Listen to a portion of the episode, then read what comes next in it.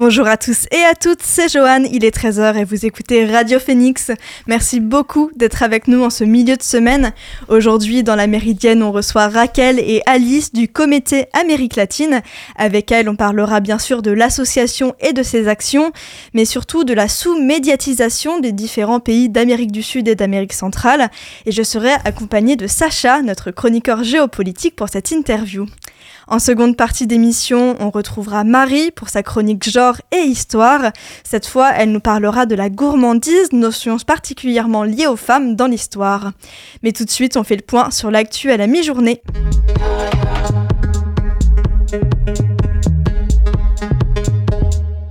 On commence ce flash à l'international avec un point sur la situation en Palestine. Des pourparlers seraient en cours en vue d'une trêve. Une délégation du Hamas est arrivée ce mardi au Caire et un cessez-le-feu euh, pourrait durer jusque deux mois en échange de la libération d'otages de chaque côté. En parallèle, les bombardements continuent dans l'enclave, notamment à Khan Younes ce mercredi. Des frappes euh, alourdissant encore un bilan déjà terrifiant. Presque 25 500 500 personnes tuées à Gaza depuis le 7 octobre. En France, la mobilisation des agriculteurs et agricultrices continue. Après la mort d'une femme et de sa fille de 12 ans hier sur le blocage de Pamiers en Ariège, le mouvement s'amplifie en Occitanie et surtout ce mouvement il s'éloigne de plus en plus des représentations syndicales. La mobilisation s'étend en France, notamment en Normandie, à Rouen et dans l'Eure hier soir. Ce mercredi midi, un rassemblement est en cours devant l'usine Lactalis de Donfront dans l'Orne. Et dans le Calvados, c'est devant les préfectures que sont prévues des mobilisations et autres défilés de tracteurs. Ces rassemblements devraient avoir lieu jeudi à Caen, Vire, Lisieux et Bayeux. On reste en France, le président euh, Les Républicains du Sénat, Gérard Larcher, a affirmé hier son opposition à l'ajout de l'IVG, l'interruption volontaire de grossesse, à la Constitution. Selon lui, ce droit ne serait pas menacé. Une mesure dont l'examen débute aujourd'hui à l'Assemblée, après un premier accord de la Commission des lois. On suivra bien sûr l'évolution des événements avec attention dans la Méridienne. Une page culture pour terminer. La nouvelle est tombée hier soir pour Justine Trier. Le film français Anatomie d'une chute est nommé dans cinq catégories aux Oscars pour la 96e cérémonie qui aura lieu le 10 mars. Le meilleur film, la meilleure réalisation ou encore la meilleure actrice entre autres. Justine Trier devra faire face à Martin Scorsese, Christopher Nolan ou encore à Greta Gerwig. Après une palme d'or au Festival de Cannes et deux Golden Globes, ces nominations restent une surprise pour la réalisatrice normande, son film n'ayant pas été sélectionné pour représenter la France pour le meilleur film international. C'est tout pour l'actu à la mi-journée, mais restez avec nous, c'est parti pour la méridienne.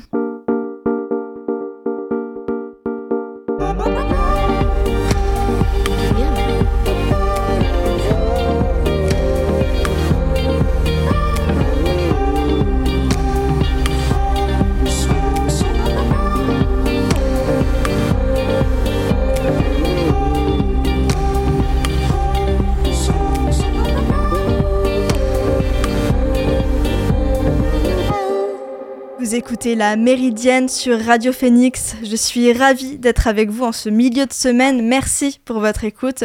En seconde partie d'émission, on retrouvera Marie pour une chronique sur l'histoire de la gourmandise, un mot qui se décline notamment au féminin, en tout cas quand c'est péjoratif.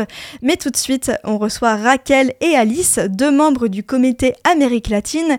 Et quand je dis on, c'est bien Sacha et moi, puisque je suis en effet accompagnée par notre chroniqueur géopolitique pour cette interview. Salut Sacha. Salut Johan. Et bonjour Raquel, bonjour Alice. bonjour. Alors, comme on l'a dit, vous êtes toutes les deux membres du comité Amérique latine. Est-ce que vous pourriez nous présenter rapidement votre association? Voilà, mais d'abord, merci pour l'invitation. Le comité Amérique latine existe depuis 1974. Il a été créé après, euh, quelques mois après, hein, je dirais, du coup d'État militaire au Chili. Le coup d'État militaire mené par la militaire à la tête Augusto Pinochet. Et de là a surgi l'idée des étudiants à l'époque, des étudiants qui se sont mobilisés pour créer cette association qui s'appelait Comité Chili. Mais l'histoire du comité est très longue parce qu'on existe encore, depuis 1974, on existe encore comme association, comme comité. D'abord, c'était le comité Chili. Après, la conjoncture en Amérique latine a changé. On a commencé à avoir des informations au Nicaragua, avant la révolution de Nicaragua, au Salvador, au Guatemala. Et après, le comité Chili a passé à s'appeler comité Salvador, comité Nicaragua, et comme c'était un peu compliqué quand même au niveau administratif, on a dit, bon, ben, il faut l'appeler comité Amérique latine. Et, pourquoi ce choix euh, de l'expression Amérique latine? C'est parce qu'il est large, on, l'a dit, mais euh, l'expression, elle est parfois décriée parce qu'elle a une origine euh, coloniale. Comment ça se fait que vous avez quand même choisi ce, ce terme? Je pense que, honnêtement, on n'a pas trop réfléchi par rapport à cette question que tu me poses. Hein. On l'a posée parce que, bon, d'abord, le continent, c'est un continent américain. Voilà. Hein. L'Amérique, ce n'est pas que les États-Unis. Moi, je suis américaine aussi. Alice est américaine. Et latine, parce que, bon, bah, par rapport à la langue, par rapport à notre culture. Voilà. Hein. Parce qu'on a des choses en commun, tout le continent. D'abord, je dis c'est la langue. Voilà. Et c'est très important. C'est tout un continent. Et notre histoire, la colonisation, c'est l'Espagne, sauf le Brésil. Voilà. Et quelques petits pays comme la France, l'Hollande, l'Angleterre. Voilà. Qui sont venus euh, prendre des territoires dans ce continent. Pour être élégante. Hein, parce que c'est quand même des colonies. Et Qu'est-ce qu'on a en commun encore? Toute notre histoire, toute l'histoire des, peuples amérindiens. Donc on a vraiment une, culture, des problématiques communes, et en même temps l'Amérique latine c'est quand même beaucoup de pays très différents. J'imagine que c'est pas un tout homogène, Alice. Non, non, non, c'est pas homogène, mais c'est vrai qu'il y a la langue en commun. La langue qui est euh, pas pour tous, parce que les, les, peuples amérindiens parlent leur propre langue, qui sont parfois une double langue. Par exemple, au Paraguay, il y a une langue officielle comme le guarani, qui est aussi avec l'espagnol.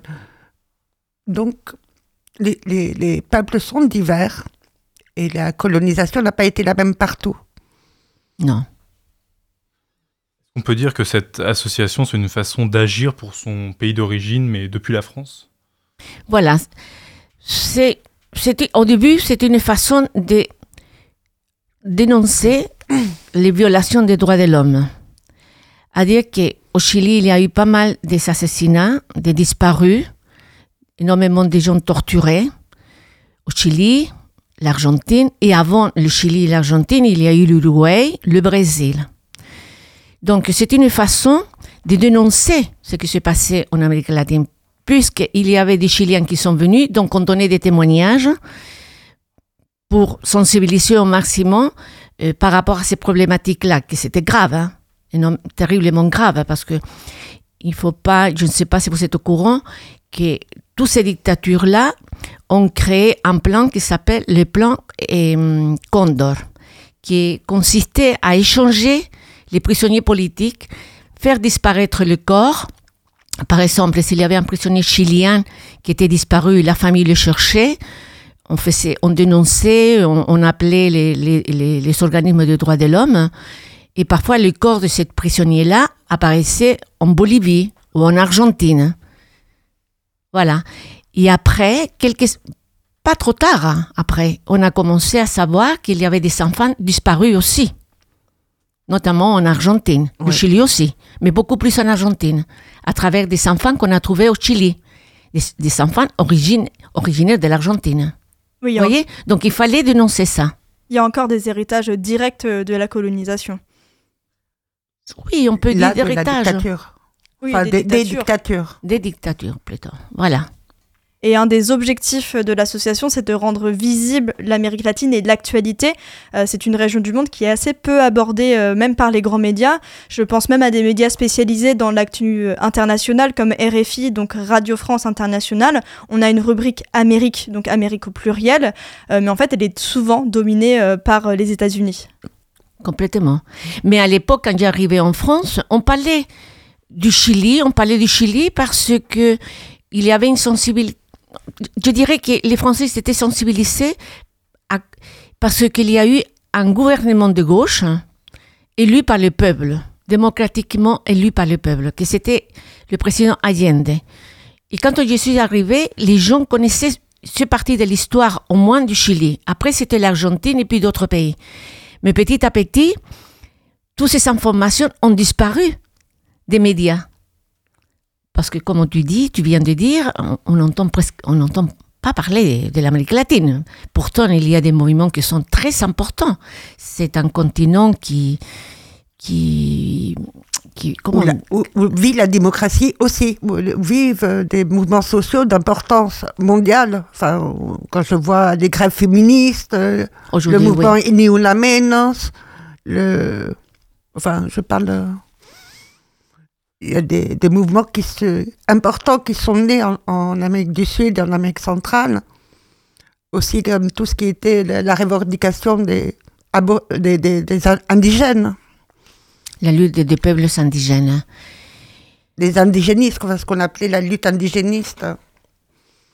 Donc on a dit c'est une région du monde dont on parle peu, mais est-ce qu'on peut expliquer ça par la théorie de la proximité euh, géographique, c'est-à-dire que plus c'est loin, moins, euh, moins on s'y intéresse. Euh, mais pourtant, on voit qu'il y a quand même des doubles standards, puisque on parle énormément des États-Unis, qui sont pourtant euh, assez loin de l'Europe, par exemple.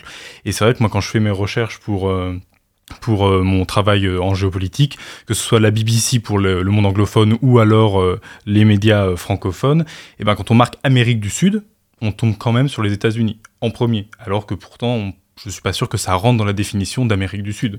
Mais pourtant, c'est ça qui domine sur les cinq premiers articles, souvent. C'est l'Amérique du, c'est les États-Unis qui prennent le pas. Toujours la doctrine Monroe. C'est ça, oui. Le partage euh, des, zones d'influence, quoi. Je, pense. Oui. Je euh, pense qu'on entend peu parler d'Amérique latine. Je me dis peut-être qu'on est un mauvais exemple de lutte. Je ne sais rien. Par exemple, en 2019, au début, il y a eu énormément de manifestations des étudiants au Chili énormément. Et revendications, pas simplement par rapport aux études, par rapport à l'université, par rapport aux les prix scolaires, sinon que j'étais vraiment touchée par rapport aux revendications des jeunes. Et une des revendications des jeunes, c'était améliorer la retraite des grands-parents. Voilà. Améliorer la retraite de ses parents. Reconnaître aussi euh, le travail euh, de la femme, de la mère. Vous voyez ça partait des choses très personnelles, très profondes et très sociales. Pas simplement la vie de l'étudiant, bon, mais aussi il y avait les prix de la faculté, euh, les conditions des, des misères des étudiants au Chili. Parce que l'éducation au Chili, en tout cas, il est privatisé. Les meilleures universités, entre guillemets, hein, meilleures, hein, parce que c'est un commerce, hein, l'éducation, comme la santé. Voilà. Et donc tout ça, il y a eu des revendications très intéressantes. On n'a presque pas entendu parler ici en France. Et je ne pense pas que ce soit l'éloignement. Je pense que c'est plutôt de l'ordre idéologique. Oui, et pourtant, ce sont des revendications qu'on peut. Enfin, on peut trouver des similitudes avec des, des revendications françaises également. Complètement. Et dans le but de visibiliser justement ces luttes et tout ce qui se passe en Amérique latine, vous, rédigez euh, donc la revue Solal. Donc Solal, c'est pour euh, Solidarité Amérique latine, qui reprend donc l'actualité dans toute la région. Euh, comment ça se passe la revue Solal et cette rédaction? Bon, c'est sympa à écrire, hein, écrire, je dis. C'est compliqué, voilà, c'est pas facile parce que on n'est pas des journalistes, hein. on est un groupe de militants de la solidarité. Et, bon, on essaie d'écrire par rapport à la conjoncture parce que justement, comme on parle de l'information qu'on ne voit pas ici, ni dans les journaux, ni à la télé, ni à la radio, donc euh, on a, on a décidé depuis longtemps écrire pour, pour informer les gens qui, sont, qui s'intéressent à l'Amérique latine ou, des, ou à nos militants ou adhérents au comité. Voilà. C'est ça la revue Solal. C'est plutôt par rapport à la C'est une revue qui conjoncture. paraît tous les, tous les trimestres, donc forcément, c'est pas l'actualité d'hier, quoi. C'est c'est plutôt une, des, notes, enfin, des, des analyses, des... D'analyse, beaucoup d'analyse, ouais. Et aussi de la solidarité internationale. J'ai vu que dans le dernier numéro d'hiver, euh, il y avait de la solidarité envers aussi la Palestine, par exemple. Oui, on l'a fait, on a sorti de notre cadre, entre guillemets, de l'Amérique latine, parce que voilà, quand on parle de l'information, il faut savoir qu'en Amérique latine, il y a énormément de mouvements de solidarité par rapport à la Palestine. Voilà. Et l'article, c'était El Salvador. C'était des paysans pauvres d'un village qui ont fait une manifestation. Et ça, ça se répète partout. Au Chili, par exemple, il y a des villages au nord du Chili, de petites villes, voilà, minières, que les gens ont sorti avec des pancartes en disant ça suffit, basta, arrêtons la guerre et pour la Palestine. Au Chili, l'Argentine, partout, le Mexique, énormément, hein, partout, Cuba, euh, partout sur le Brésil. Et, partout dans les continents. et voilà. le sout- et le soutien du Chili et du Mexique à l'initiative Sud-Afrique, enfin, de l'Afrique du Sud devant la, la Cour internationale de justice. Oui, pour qualifier euh, ce- cet événement de génocide. Voilà, En tout cas, on rappelle qu'un abonnement est possible à la revue Solal. complètement. Euh, c'est 4 Ah, numéros pour 8 euros par an, euh, donc euh, c'est quand même peu pour autant d'informations sur Voilà. l'Amérique latine. Vous faites aussi euh, de la sensibilisation lors d'événements. Le dernier en date, euh, j'étais présente, c'était la projection du film Socorristas avec euh, Caroline Kim Morange, sa réalisatrice. Et d'ailleurs, si vous avez loupé la projection au Café des Images, vous pouvez retrouver son interview en replay sur Radio Phoenix. Ça vous arrive souvent de participer à des événements? On travaillait beaucoup avec Café des Images et puis avec le luxe, avec un film à l'appui, et puis avec un invité, une discussion. Donc on a repris à partir de ce documentaire qui était très intéressant, non? Tu pourras Oui. parler par rapport à la situation de l'Argentine? Moi, moi pers- personnellement, ouais, j'ai trouvé pa- passionnant ce, document- ce, ce documentaire. Il était euh, plein, plein d'allant. Ça donnait envie d'y être. Ça donnait. un- C'était très, très. C'était chouette et euh, c'était plein d'espoir. Oui, les secouristas. Alors que ça finissait par un échec. Les Mais on- tout en sachant que deux ans après, c'était la loi avait été votée. On rappelle que les secouristas, ce sont des militantes euh, argentines qui euh, donc euh, militaient justement pour le droit à l'avortement. Pour et qui fa- facilitait Oui, qui, faci- l'accès. qui facilitait l'accès. Tout en avec dans un cocon très protecteur. Enfin, j'ai trouvé que leur travail était fabuleux. Et euh, c'est chouette de pouvoir mettre enfin euh, en valeur euh, leurs actions. Donc on a parlé du fait qu'on parlait peu euh, de l'Amérique latine, donc on va prendre euh, quelques minutes justement bah, pour parler un peu de l'actualité euh, du moment sur le continent. Donc est-ce que vous pourriez nous parler un peu bah, de ce qui se passe en Équateur, au Colombie, en Argentine ou bah, dans les pays que vous, que vous voulez? Si on parle de l'Équateur, certes, aujourd'hui, il y a une grande inquiétude de la gauche latino-américaine par rapport à ce qui se passe, les narcos. Voilà, c'est un fléau, c'est grave, ça touche pas simplement l'Équateur, ça touche le Salvador, Mexique, le Mexico, et Équateur, le Pérou, le Chili aussi, voilà. On a vu aussi la, la Colombie. euh, La récemment. Colombie, la Colombie, oui aussi. Mais avant, on parlait que, que de la Colombie par rapport au problème de la coca, de la cocaïne? Mais aujourd'hui, ça touche toute l'Amérique latine. hein. Et c'est d'autres Toute l'Amérique latine. que- hein. Et ce sont des groupes, euh, euh, des assassins, quoi, des, des gens qui sont dangereux et qui s'attaquent les populations aujourd'hui amérindiennes. Par exemple, dans le cas du Mexique, dans la région des Chiapas, il y a des problèmes. Les, les- les- le peuple maya souffre de ces fléaux qui, qui sont à la porte même et qui se sont introduits dans des régions qui étaient protégées et qui s'essayent par tous les moyens de, de- comment dirais-je, euh, S'accaparer de s'accaparer, quoi. Voilà. Alice, tu des- terres agricoles, surtout, Oui, et, des et terres ils ne sont pas du tout protégés par l'État mexicain. Et qui ne sont pas Ils les protégés, laissent bien faire. sûr. Bien sûr. Parce qu'ils sont en conflit avec euh, les zapatistes, avec les communautés organi- organisées. On rappelle qu'en Équateur, donc euh, l'Équateur est en état d'urgence actuellement, notamment après une prise d'otage en plein euh, plateau TV. Donc après aussi l'assassinat du procureur euh, Serrar Suarez, donc un procureur anti-corruption. Complètement. C'était ouais. mercredi euh, 17 janvier. Et là, euh, il, euh, il y a deux jours, il y a une tentative d'assaut aussi sur un hôpital. Donc c'est vraiment euh, un, un problème qui prend de l'ampleur euh, en Équateur. Complètement. Complètement. On craint que la répression ne fasse pas de, pas de quartier, quoi, que ça attaque à d'autres secteurs qui sont au- au- autres que les narcos. C'est ça le problème en Équateur. Un des soucis aussi, c'est des soucis euh, avec des gangs, notamment à Haïti. Euh, il y a des tensions depuis notamment le 18 janvier avec euh, le, le- le gang du Bel Air. Euh, J'ai j'ai lu que des milliers d'habitants et habitantes avaient dû quitter leur domicile de peur d'être attaqués par, par, cette, par des gangs. Donc il y a une véritable là- insécurité. mais ça, ça fait vraiment quelques années que ça dure, cette situation à Haïti, puisqu'ils se sont Il n'y a pas de même hein. attaqués à- au président. Ils se sont... Il n'y a pas de gouvernement aujourd'hui. Il n'y a pas une stabilité politique. Il n'y a pas, enfin, Voilà. c'est pas du tout. Et stable. pourtant, Haïti est à côté des États-Unis. Voilà. Et puis, euh, il n'y a pas d'aide internationale non plus. Personne s'occupe de ce Mais les. Haïtiens hein. n'en veulent pas non plus, parce qu'ils ont déjà vécu l'aide internationale qui était une ingérence dans leurs affaires. Oui, après, Donc une, ils essaient, mais c'est compliqué. Oui, après une ont- colonisation importante, c'est compliqué d'avoir euh, une... Par rapport à la France, c'est très, ouais, c'est très compliqué. Bah, je crois qu'ils ont fini de payer. Ils ont fini de payer euh, ce que la France leur réclamait pour, euh, pour la libération des esclaves. Et Ça on a aussi. c'est- oui, ça fait pas longtemps qu'ils ont fini de payer. Pour un pays, le pays, un des pays les plus pauvres au monde, ça, ça leur un rajoute un, gonflé. un fardeau financier en ça a plus. été un fardeau complètement. terrible. Ah, mais oui, ils, ils sont complètement anéantis hein, avec ce fardeau économique hein, que la France a réclamé.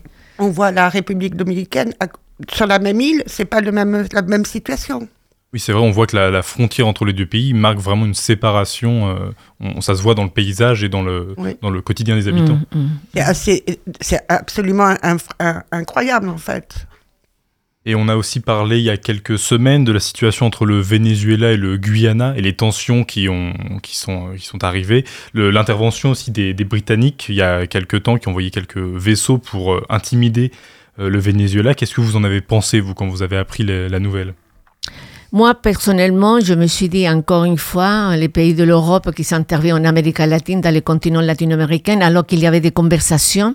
Bon, ce que j'ai entendu dire, et, et j'ai lu aussi, il y avait des conversations entre les deux pays, entre le Venezuela et puis le- les pays voisins, et tout de suite l'Angleterre s'en s'en mêlait parce que bon, bah, il y a l'intérêt du pétrole. C'est ça, hein, Oui, c'est l'intérêt c'est économique, hein, c'est ça, c'est principalement ça. Défendre Donc ils veulent défendre, voilà. Mais comme l'Argentine, comme l'Argentine, comme l'Angleterre au sud de l'Argentine, quoi. Voilà, qui sont là et puis qui s'essayent par tous les moyens, voilà, des, des grappillés. des euh, gratinés, ouais. des, voilà, des territoires, quoi. Voilà. Donc évidemment que ça, ça nous inquiète aussi, hein, ces problèmes-là, parce qu'on n'aimerait pas qu'il qu'il puisse y avoir des conflits. euh, De des nouveau un guerres, quoi. conflit, quoi. Voilà, Euh, c'est ça. Mais c'est vrai Voilà. que la, le- la situation mérite d'être réglée, parce qu'elle ne l'a jamais été. C'est- Oui, c'est ça, c'est un conflit Ouais, larvé depuis, euh, Oui. depuis Depuis l'indépendance de l'Espagnol, euh, de l'Espagne, c'est ça. Et Depuis- parce qu'il faut le rappeler que l'Essequibo, donc qui est la région euh, convoitée par le Venezuela, est pleine de pétrole, donc c'est vrai qu'il y a aussi un, un enjeu économique pour le Guyana qui risque de perdre euh, beaucoup de territoire et le Venezuela qui veut récupérer ce que les Espagnols et les Anglais s'étaient un peu Mais partagés. le Guyana est un peu coincé parce qu'ils ont déjà négocié les droits. Enfin, Oui, c'est ça, et oui. Pas à leur avantage, sans doute, On a avec Exxon et, Ouais. une et des, BP. Une des grosses infos, une des grosses infos de ces derniers temps, c'était aussi euh, l'investiture euh, de Javier Milei le 10 décembre. Et aujourd'hui, il y a une grève euh, nationale euh, contre sa politique avec euh, des concerts euh, de casseroles notamment, je crois. Oui, euh, c'est euh, les, les, les, les, casserolades, les, les, c'est tous les jours quasiment. Il y a des assemblées populaires, il y a des assemblées de femmes qui, euh, qui, qui ont préparé cette, euh, cette grève. Euh, il y a une semaine, le gouvernement a décidé de, de, de- de donner ces deux jours, 24-25, comme jours fériés. Finalement, il n'y a pas besoin de faire de grève puisque de toute façon personne ne travaille. Enfin, etc. C'est vraiment. Et hier soir, ils ont réussi à, négocier la loi omnibus qui va en commission ils vont pouvoir la discuter dès demain. ils ont, ils ont réussi à trouver une majorité minime, mais une majorité pour. Euh, voilà, pour euh. Alice, est-ce que tu peux euh, peut-être parler de la loi Omnibus rapidement? La loi Omnibus, c'est une loi avec 300 mesures qui attaque tous les droits, les mmh. droits, et qui donne les, droits essentiellement des travailleurs, des retraités, des, minorités, des hein. femmes, des, elle attaque tous les droits et met en vente la, majorité des entreprises publiques du pays et donne les, quasi les pleins pouvoirs au, pouvoir exécutif. Alors là, ils ont un peu saucissonné pour faire passer la, pilule et donc ils ont décidé de garder deux domaines où le, président n'aura pas tous les droits, ne pourra pas gouverner que par décret. C'est le social et la défense. Mais ils ont réussi à vendre ce, truc à quelques groupes euh, parlementaires. enfin, donc déjà demain euh, pourra être discuté à, l'Assemblée. On manquera le Sénat, mais on, verra. Peut-être que le Sénat leur est encore plus acquis, on ne sait pas, mais ils ont, ils ont négocié avec euh, ce qu'on appelle une loi Savoy. C'est-à-dire qu'ils ont négocié pas à l'Assemblée, mais à l'hôtel. Enfin, dans, une, dans des chambres d'hôtel. bon, bref. Donc on le voit bien, une situation euh, inquiétante et euh, très inégale, très, très instable en Amérique latine, dont pourtant on parle assez peu dans les médias internationaux et français. Mais euh, bah, je vous remercie euh, beaucoup Raquel et Alice. Merci au comité Amérique latine plus largement d'être intervenu pour justement parler de ces sujets importants. Merci à Sacha aussi d'avoir co-animé cette interview avec moi. Et Sacha, on peut euh, te retrouver dès demain pour ta chronique géopolitique habituelle.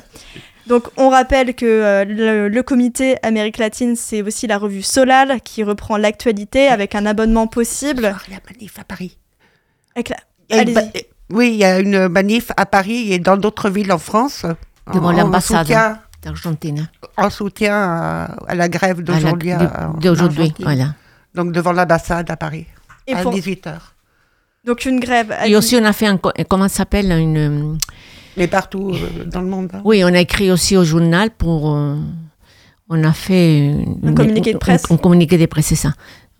Donc euh, voilà, là, et qu'on soutienne. Il n'y a pas de souci. Et pour montrer votre solidarité à l'Amérique latine, vous pouvez vous abonner à la revue Solal, donc 4 numéros euh, pour, euh, par an pour 8 euros. Et vous vendez aussi du café Zapatiste, c'est 4 euros le paquet de 250 grammes moulu ou en grains. Donc voilà, il y a plein de moyens de, de soutenir l'Amérique latine et surtout bah, regarder l'actualité en Amérique latine, c'est important. Et on peut euh, contacter le collectif euh, par différents moyens, notamment par mail. Donc c'est euh, CAL, donc pour Comité Amérique Latine, cal14.orange.fr. Vous avez aussi un numéro de téléphone, donc c'est le 02 31 43 79 75. Merci. Merci beaucoup. La méridienne, ça continue, mais la pause musicale avec Tranquille de Jade.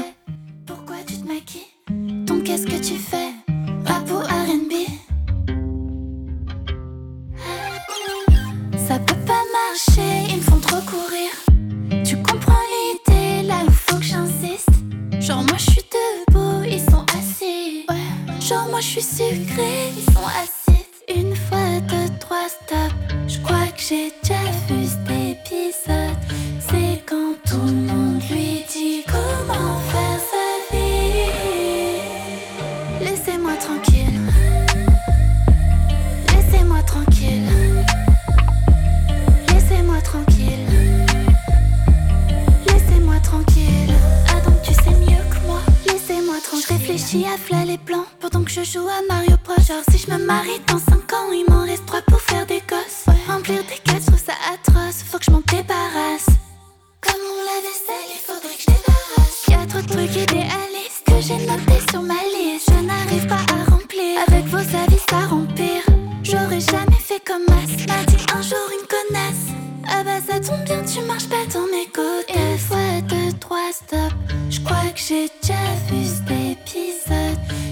Quand tout le monde lui dit comment faire sa vie. Laissez-moi tranquille. Laissez-moi tranquille. Laissez-moi tranquille. Laissez-moi tranquille. Ah donc tu sais mieux que moi. Laissez-moi tranquille.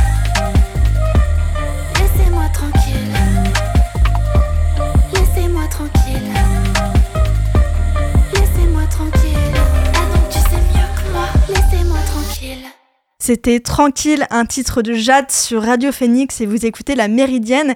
Et restez avec nous tout de suite pour la chronique genre et histoire de Marie. Bonjour Marie. Bonjour Joanne. Il me semble que tu t'apprêtes à te pencher sur le cas de la gourmandise féminine, c'est ça? Oui, exactement. Donc moi qui centre déjà mes recherches autour de la consommation d'alcool féminine, j'avais envie de traiter ce sujet suite à la lecture d'un ouvrage de Lorraine Malka qui s'appelle Mangeuse, histoire de celle qui dévore, savoure ou se prive à l'excès, publié en octobre dernier et qui insiste effectivement beaucoup sur cette lecture genrée de ce qui était à l'origine un péché originel. Et je, vais donc vous proposer durant les cinq prochaines minutes une petite histoire de la gourmandise féminine. Et euh, notre, notre objectif va être de comprendre un peu euh, l'origine des différentes représentations autour de la femme gourmande. C'est un beau programme encore une fois. Alors par où est-ce qu'on commence? Est-ce qu'on commence par l'Antiquité? Oui, alors évidemment, quand on parle de la gourmandise, on pense tout de suite au péché originel d'Ève qui n'a pu s'empêcher de manger la pomme euh, du jardin d'Éden. Dans l'imaginaire chrétien, on part donc de cette idée que de cette hubris sont nés tous les malheurs de l'humanité. Mais étonnamment, la chrétienté n'est pas la seule religion qui transmet cette idée, puisque même Pandore, la première femme humaine dans la mythologie grecque selon Hésiode, aurait, je cite, un estomac de chienne.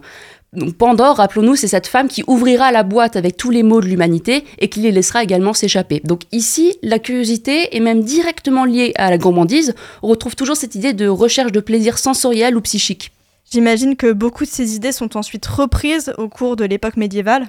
Oui, c'est exactement ça. Donc, euh, au Moyen Âge, on a vraiment cet imaginaire d'Ève qui domine toujours. On a ces représentations euh, de la femme excessive, lubrique, intempérante, et par conséquent, euh, une femme qui ne peut que s'abandonner à une consommation excessive. On considère ainsi une, une consommation comme disproportionnée par la quantité ou la qualité ingurgitée, mais aussi en fonction de la temporalité de la consommation, parce que en général, pour les hommes et les femmes du Moyen Âge, il n'était pas question de, de grignoter entre les repas. Mais après, selon certains auteurs, comme Thomas d'Aquin par exemple, qui est un des principaux maîtres de la théologie catholique, si Ève a mangé la pomme et l'a fait manger à Adam, c'est parce qu'elle n'a pas de cerveau et que donc par conséquent, elle n'est pas coupable, parce que euh, bah, c'est tout simplement plus fort qu'elle, comme un instinct animal en fait. Mais Thomas d'Aquin considère tout de même que cette gourmandise reste un péché et qu'il est justement du rôle des hommes de la combattre chez les femmes, ce qui relègue vraiment les femmes au rang d'esclaves de son plaisir. Mais donc la gourmandise a toujours été considérée comme un péché? Bien, pas exactement, parce qu'il y a quand même, euh, y a quand même eu un tournant majeur dans la perception de la gourmandise, puisque quand, euh, quand l'illustre gastronome Jean-Anselme Brillat-Savarin l'évoque en 1825, c'est pour souligner que la gourmandise serait bien à distinguer de la, de la gloutonnerie.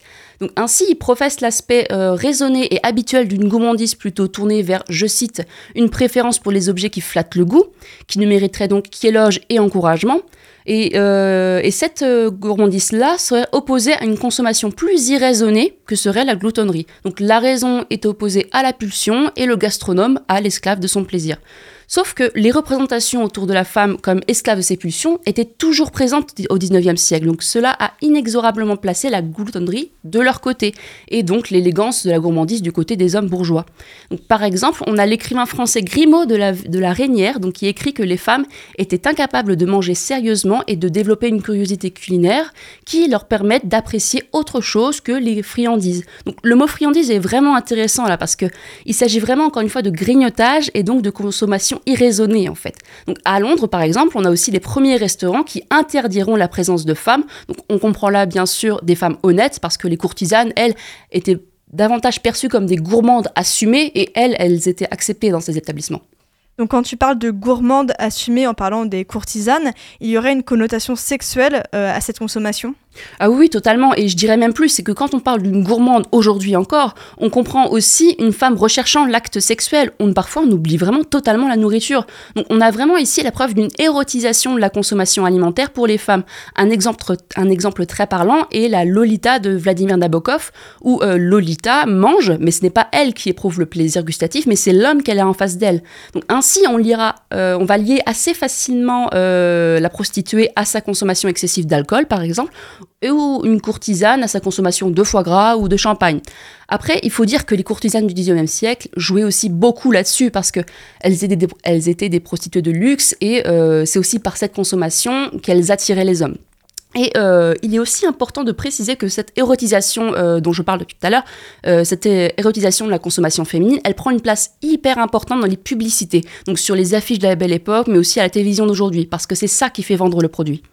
Mais c'est comme ça pour euh, donc toutes les femmes euh, au 19e siècle eh bien, seulement pour une partie de la population. Et c'est là qu'on peut avoir un regard intersectionnel sur, euh, sur la gloutonnerie et la gourmandise. Donc, avec la gloutonnerie comme part négative de la gourmandise, puisque celle-ci serait plutôt liée à une classe pauvre de la société, la classe la plus pauvre en fait. Donc on a par exemple Gervaise dans la Sommoire qui est considérée comme trop gourmande, elle est même caractérisée de licheuse par sa voisine. Euh, du même auteur, on a aussi Cadine du ventre de Paris et dans le Germinal euh, qui est caractérisée aussi de gourmande. Donc chez Zola comme chez d'autres auteurs, qu'ils soient naturalistes ou non hein, d'ailleurs, cette représentation de l'ouvrière gloutonne est vraiment très très très présente, parfois même en parallèle de l'alcoolisme de leur mari.